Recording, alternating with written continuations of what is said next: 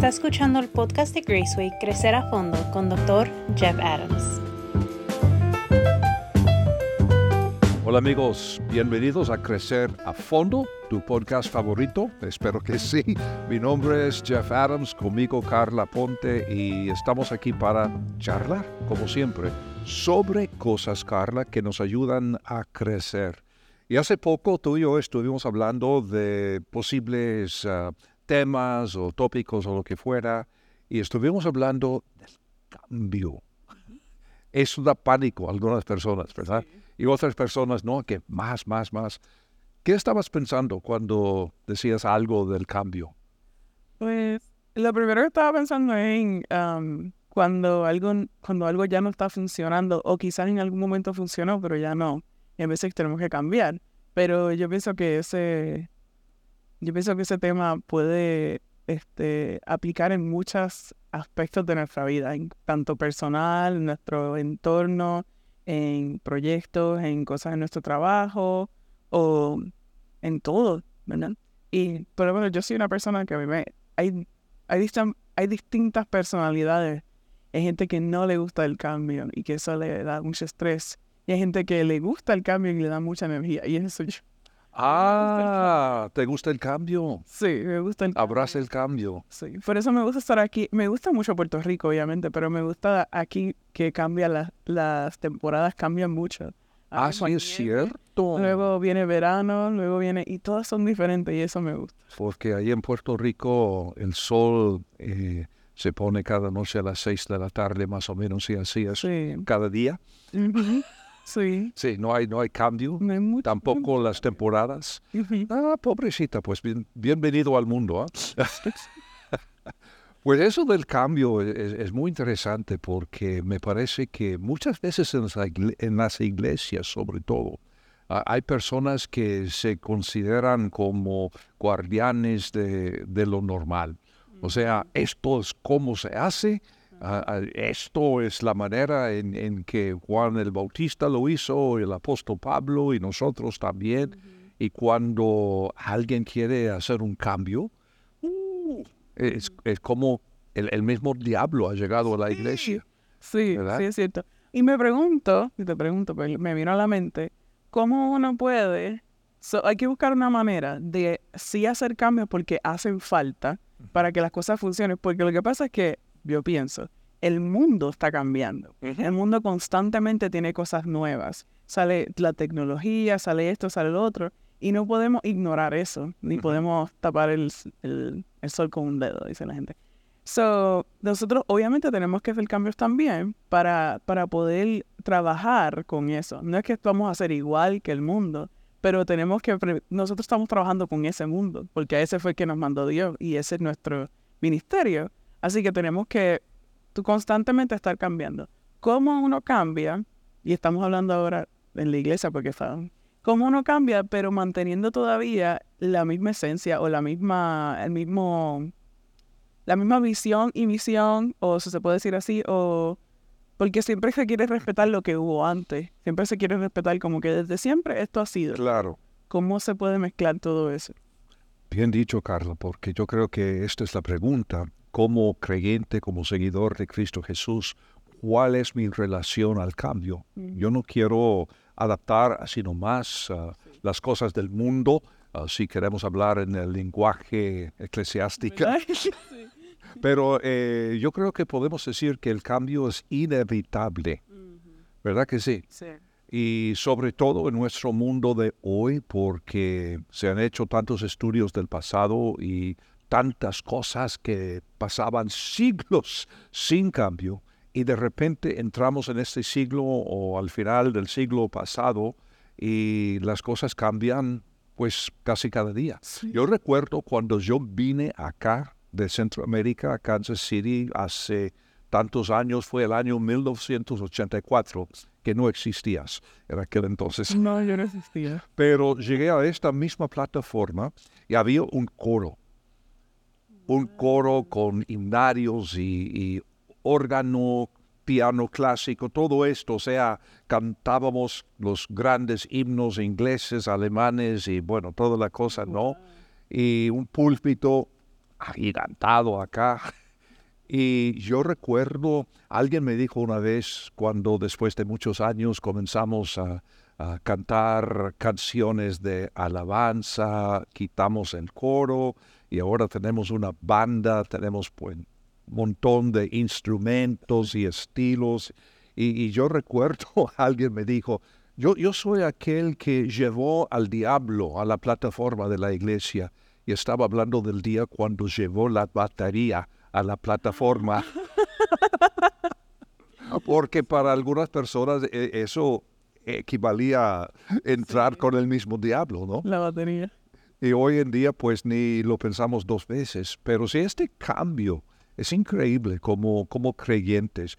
Y, sabes que yo facilito unos procesos de, de planeación ah, de Patterson y en, en, los dos tenemos un ejercicio muy interesante donde hacemos una serie de seis preguntas sin explicar por qué. Preguntas que, que no tienen respuesta buena ni mala, ah, simplemente para, para ver la relación de la persona. Y una de las preguntas tiene que ver con la relación de la persona con el cambio. Y en una escala de 1 a 10 les pregunto, ¿Dónde estás en esta escala? La persona que está en el primer punto es la persona que el cambio le enferma, o sea, le da pánico. Y el otro extremo es la persona en el punto 10 que si no hay cambio, lo voy a inventar. Porque tan apegado al cambio que así es la personalidad. Y la mayoría están en algún lugar de medio, digamos. Pero lo interesante eh, eh, hacemos este ejercicio porque en realidad estamos tratando de distinguir entre personas que piensan de una forma más concreta y las personas que procesan sus pensamientos de una forma más abstracta. Entonces, la mayoría de las personas tienen un poco de esto, un poco del otro, que están más o menos en medio.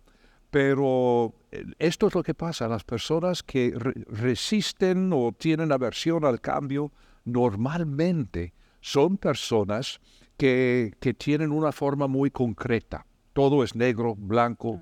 Eh, pienso en los detalles y aquí tengo todo ordenado, todo en su lugar, etc.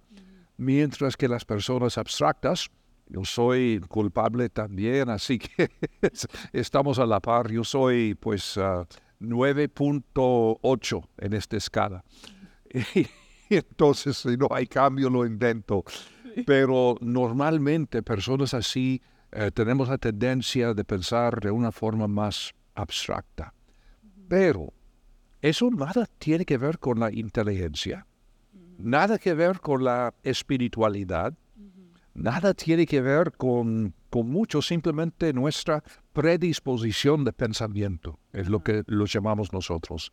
Y en, este caso, lo, interesante, y e, esto va de acuerdo a 1 Corintios 12, Romanos 12, en, donde Pablo habla del cuerpo de Cristo, que es como el cuerpo humano, que cada quien tiene su rol, su función, su, eh, sus mañas y, toda la cosa pero nos necesitamos unos a los otros, porque personas como tú y yo, nosotros vamos a arruinarlo todo si no fuera por las personas que, son como anclas, ¿verdad? Son como frenos. y viceversa. O sea, esta es la variedad eh, que Dios ha hecho en sus seres humanos. Sí, es cierto. Y eh, eso es algo muy bueno. Y, y sabes que se me acuerda que muchas personas, y hay un refrán que dice que los opuestos se atraen. Y entonces siempre yo encuentro este pareja, matrimonio que dicen, no, yo soy bien así, pero él es bien asá. Y entonces entre los dos hay un balance. Correcto. Y, es cierto como que en el cuerpo de Cristo hay de todo. No todos pueden ser la mano, no todos pueden ser el ojo, no puedo... Entonces hay un balance y todo va funcionando de esa... Sí, fuéramos todos iguales, Twitter todo lo tiramos por la borda, como dice. Pero sí es necesario tener de los dos. E, e, exactamente. Y, sabes que otra pregunta que viene a la mente, que estamos hablando del cambio, pregunto si hay, eh, como dijera, varios tipos de cambio. Por ejemplo, eh, cuando algunas personas piensan en el cambio, están pensando en su entorno, están pensando en sus ah, funciones, en eh, sus hábitos, cosas así, que quieren hacer todo, todo, todo exactamente como hice ayer. Pero por otro lado, eh, el discípulo de Jesucristo es algo que siempre viene a mi mente, siempre lo digo, que el discípulo literalmente es una persona que aprende de un mentor. Y entonces si soy discípulo de Jesucristo, esto implica que estoy siempre aprendiendo. Pero si estoy aprendiendo, estoy cambiando. De otra forma, pues mi relación con Dios queda solamente en mi mente y no el resto de mi persona. Y yo siempre he dicho que el día en que dejo de cambiar, el, día en que dejo de transformarme, ese es el día que dejo de ser discípulo de Jesucristo. Entonces, ¿qué me dices? ¿Habrá una diferencia entre un cambio que es un crecer personal, el desarrollo de mi persona, y el cambio en sí, cuando estamos pensando en el entorno, en la forma de hacer las cosas, etcétera. ¿Qué, ¿Qué, me dices? ¿Qué hay una diferencia entre eso. Exacto. O sea, personas que resisten el cambio. Pero conozco personalmente, por ejemplo, personas que, eh, que son muy resistentes al cambio, pero son personas que tienen un deseo ah, y, un hábito de crecer como personas. Y crecer implica cambio. ¿Verdad que sí? Sí, definitivamente.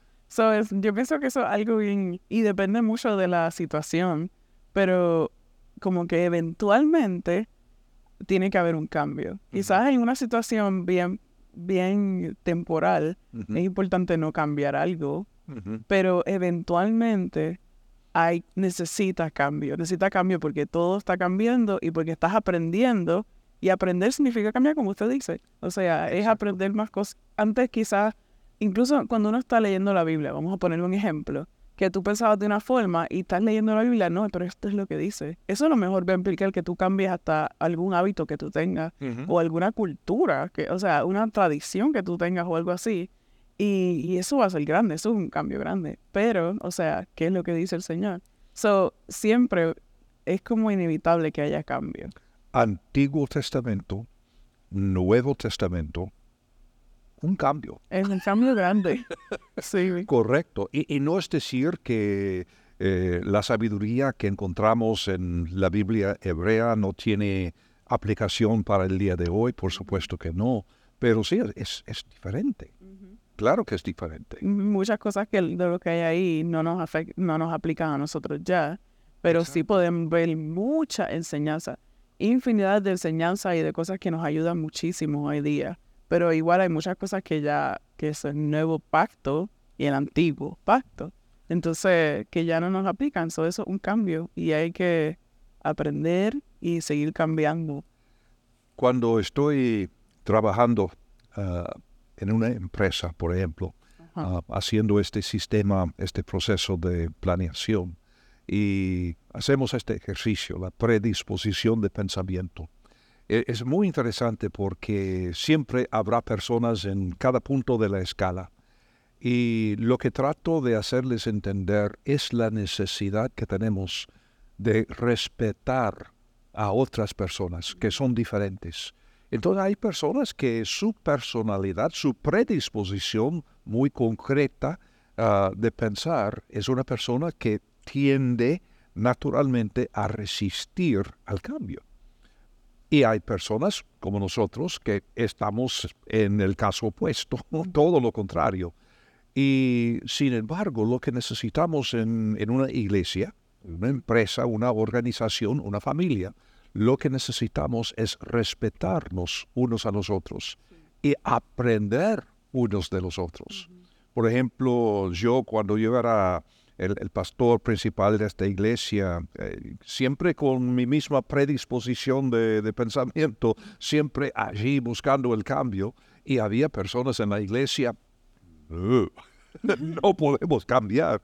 Y, yo siempre tenía que, buscar el apoyo y la colaboración de otras personas y hasta otras personas en el equipo de la iglesia yo aprendí a apreciar las personas que, eh, que tenía esta tendencia para resistir al cambio porque yo lo necesito. Ellos siempre, yo estoy pensando en oportunidades. Estas personas están pensando, pues sí, pero ¿quién va a hacer esto? ¿Y, has pensado en el otro?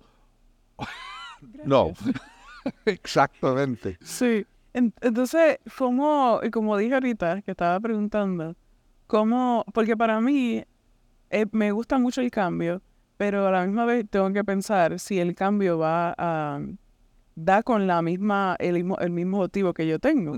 Por ejemplo, en los tiempos de antes no había cámara y ahora dirás como que muchas personas dicen, ¿por qué estamos gastando tanto? O sea, eso no vale la pena. Pero un día como ayer, que no pudimos llegar aquí, yo pude ver el mensaje que dio el pastor Jeremy por esas cámaras o por todo esto que es nuevo y es cambio. Y yo pude tener un día, y muchas personas más pudieron tener la experiencia de 21 días de oración en sus casas y tuvimos el mismo, lo mismo, tuvimos, tuvimos este worship alabanza, la misma alabanza, tuvimos la predicación del pastor Jeremy, tuvimos el tiempo de oración y él regresó y oramos juntos, o sea, y para mí eso fue una bendición increíble. o sea, pudiera hacer eso en mi casa. Este, pero hay muchos, so, esos muchos cambios, eso es mucho cambio a, lo que era antes y, y quizás hay personas que no les gusta eso. ¿Por qué tenemos tanto ahora? Pero es que ahora es más y, y la gente usa eso. So, pero a la misma vez estamos manteniendo el mismo objetivo, que es que las personas oren, que es que las personas escuchen del Señor, que es que la persona um, llegue el Evangelio a sus casas. O sea, el mismo objetivo, pero con muchos cambios, pero como quiera estamos conservando la misma misión, misión y visión. Entonces, yo pienso que lo más importante es, sí, cambiar y todo eso porque queremos continuar haciendo lo mismo en, en este tiempo que está cambiando tanto. Entonces, ¿qué sería como un, un advice o algo como no, es que bien dicho, lo que has dicho es muy, muy cierto. E, y yo creo que es clave para entender cómo responder como creyentes. Por ejemplo, si estamos hablando del cambio, simplemente para tener cambios, cuidado. Eh, no es decir que está bien, que está mal, pero cuando estamos haciendo un cambio y siempre habrá aproximadamente el 20% de la gente que no quiere cambiar y 20% de la gente que, que quieren cambiar. Pero si entendemos bien cuál es la misión que tenemos y cuáles son los objetivos que tenemos, entonces podemos hacernos preguntas para tomar decisiones. Este cambio nos ayuda a alcanzar los objetivos que tenemos o la misión que tenemos, la, visión que Dios nos ha dado. Y si es así, entonces vamos a cambiar pero gracias a ustedes que están aquí por el otro lado, lo vamos a pensar dos veces, vamos a pensar en las implicaciones, vamos a pensar en quién va a hacer esto, quién va a hacer el otro, y esto es lo que nos protege de simplemente dar la bienvenida al cambio porque es tiempo para cambiar. Pero que hay un plan. Exacto. Que si hay cambio va a haber un plan porque este es el objetivo y cómo vamos a llegar ahí, con qué y para que las preguntas de esas personas que valen mucho y es bueno tengan una respuesta, como que ¿y qué van a hacer? ¿Quién va a hacer esto? ¿Y quién va a hacer lo otro? Así ah, tenemos un plan para eso. Y que el cambio valga la pena también, porque entonces sí, pues por puro cambiar, entonces es casi perder el tiempo. Una de las cosas que, bueno, cuando vino el pastor Tim hace más de siete años ya, pero antes de su venida, yo, yo sabía que él usaba otra traducción de la Biblia, otra versión de la Biblia, y había algunas personas aquí en la iglesia nuestra que tenían la idea que la versión inglesa que usamos de la Biblia es la misma que usaba Pablo, ah, aunque Pablo no hablaba inglés. es una exageración, pero más o menos es la mentalidad de algunas personas. No, podemos cambiar porque esto cayó del cielo y no sé qué.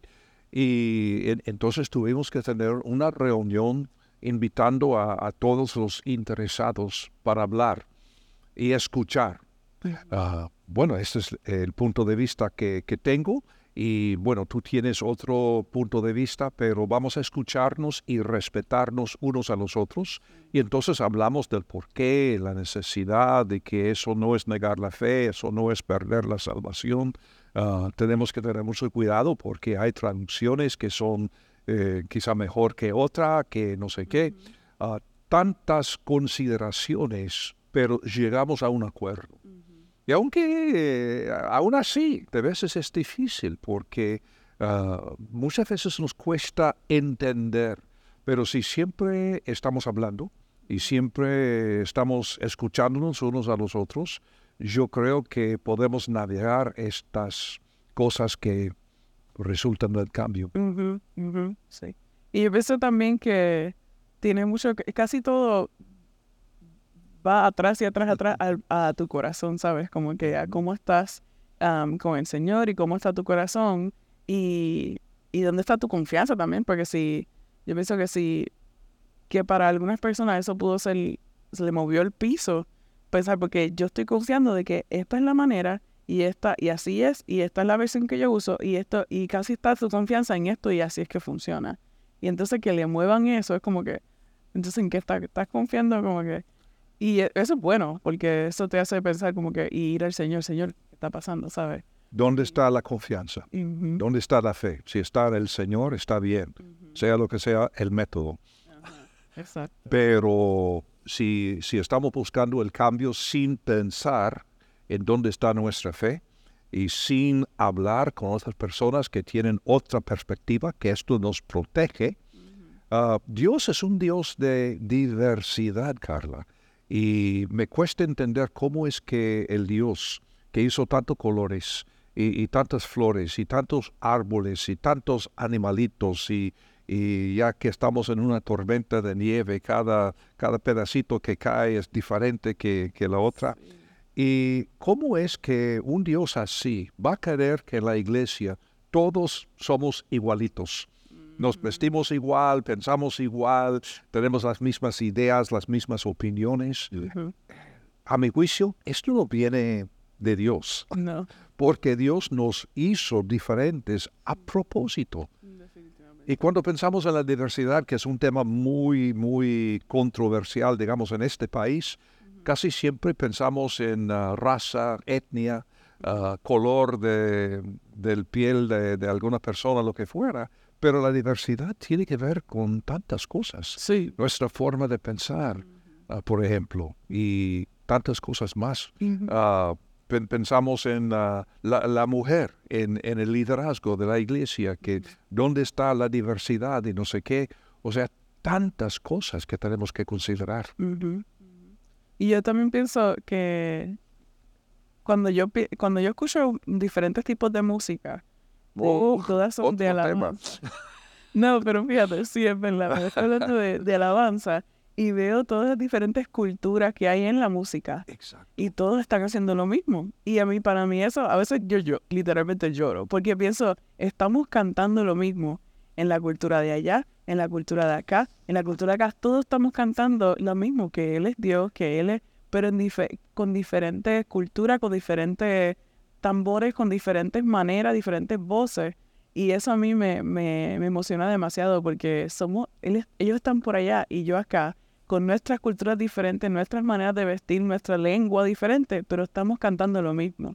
Y eso para mí es como mind blowing. Para mí también, de hecho, Carla, el, domingo pasado yo estaba casi para llorar también viendo la banda que tenemos acá, que es un poco diferente en cada culto, ah, porque tantas personas, pero en cada culto, por ejemplo, un domingo, yo estaba viendo negros y blancos, estaba viendo latinos, estaba viendo asiáticos, estaba viendo, eh, yo, yo pensé que estaba en el cielo. y, y todos cantando la misma cosa y de vez en cuando con un sonido más latino o más africano o más no sé qué, o sea, diferentes estilos. Y es para, porque así somos, o sea, somos, es, un mundo diferente, todo el mundo, es un mundo lleno de, de culturas, lleno de gente, pero que lleguen todos a la misma verdad, eso, eso es increíble. Y celebrarlo con esas diferentes culturas y con esos diferentes sonidos y eh, para mí eso es increíble, porque estamos cantando lo mismo, no lo estamos cantando a nadie más. Estamos cantando lo mismo que dice la Biblia, lo mismo que estamos aprendiendo aquí, pero con diferentes sonidos. Pero sin esta apertura al cambio, eso sería imposible. Imposible. Yo recuerdo el primer domingo que vine acá como pastor principal en 1984, como dije, y, y, subo al púlpito. Estoy viendo la congregación, que era otra iglesia en aquel entonces, otro mundo, mm. sin cambios y, vi por primera vez toda esta gente blanca y, y la mayoría viejos también. Entonces casi tuve un ataque de pánico, ah, precisamente porque estaba yo buscando la diversidad, ¿no? Ah, pero gracias al Señor, poco a poco la iglesia iba creciendo y cambiando. Ay, podríamos hablar de esto horas y horas. Pero se nos acabó el tiempo y, gracias a nuestros ah, videntes por estar aquí con nosotros el día de hoy, siempre recordándoles compartir este link con ah, otras personas más que podrían beneficiar de solamente una plática sobre lo que es vivir la vida cristiana, lo que es crecer a fondo. Así se llama este podcast, Crecer a Fondo. Y a la misma vez, y no digo esto siempre, pero ah, cada culto de esta iglesia en español, inglés, ah, se sube a YouTube y otros lugares más. Así que solamente tienes que entrar Graceway Church, Kansas City, y ahí estamos en todas nuestras manifestaciones y cambios. Claro que Fantástico. Pues muchas gracias por estar con nosotros y cada ocho días más o menos está saliendo otro episodio más de Crecer a Fondo.